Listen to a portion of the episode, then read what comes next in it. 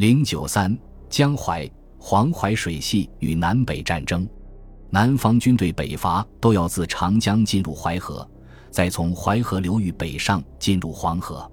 自春秋末期，吴国就开凿了邗沟，沟通长江和淮河水系。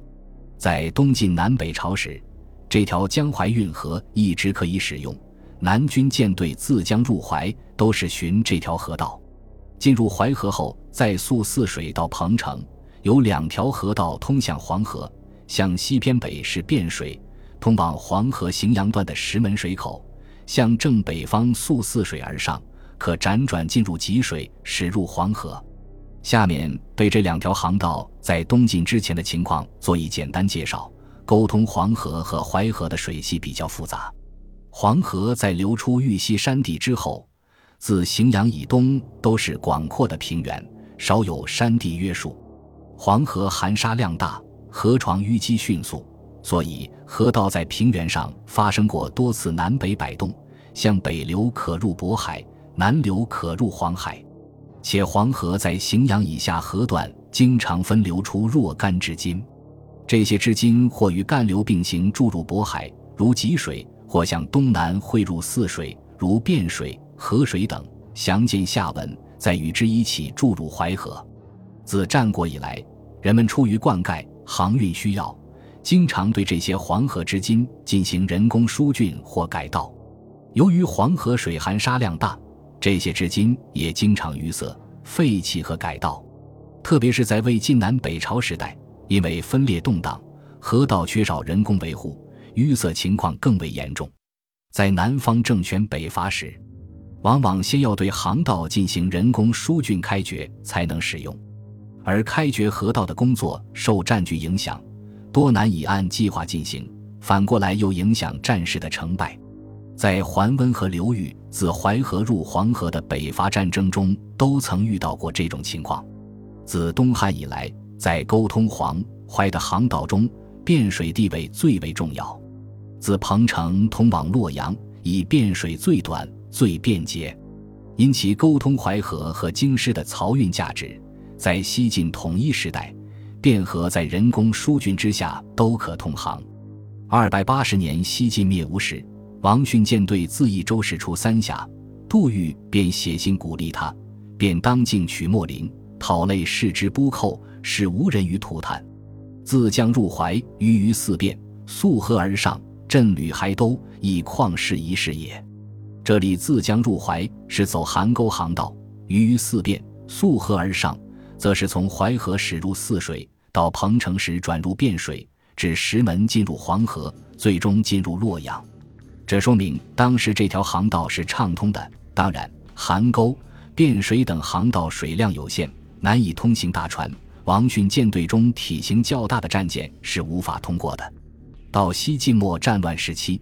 青州刺史苟西和控制朝廷的东海王司马越交恶，遂进军占领汴河边的沧源城，掐断了东南方到京师的漕运干线，使洛阳陷入饥荒，最终迫使司马越带主力进军离开洛阳，到豫州地区救市。此举也说明，在西晋一朝，泗水汴水航道始终是东南江淮流域粮赋进入洛阳的最重要通道。另一条沟通黄淮的通道，即从彭城继续溯泗水而上。王新义先生称之为四黄槽路。王新义先生所举关于这条航道的最早记载，是东晋永和十二年（三百五十六年）巡县北伐前燕，自光水引汶通衢，至于东阿以征之。但这条航道在东晋之前，特别是在西晋统一时代是否存在？通过《水经注》等文献可以发现。在泗水上游的高平郡国葫芦县，一条河水，又称南极水，向西沟通泗水与济水。溯济水向西，可以驶入汴水上游，再从石门水口进入黄河。这是因为济水和汴水在上游同源，都出自黄河的石门水口。史念海先生认为，河水本是一条人工开凿的水道。也就是春秋时期吴王夫差在商鲁之间所掘的沟，这条经由河水汲水进入黄河的航道虽如此古老，但在汉魏文献中极少有记载。其原因可能是以汴水为骨干的航运格局是以洛阳为中心的统一时代的产物。当时东南去往洛阳的漕船都自彭城进入汴水航道，这比经河水航道便捷；而冀、青、兖州的粮赋则溯黄河干流运往洛阳，导致河水集水航道利用价值降低。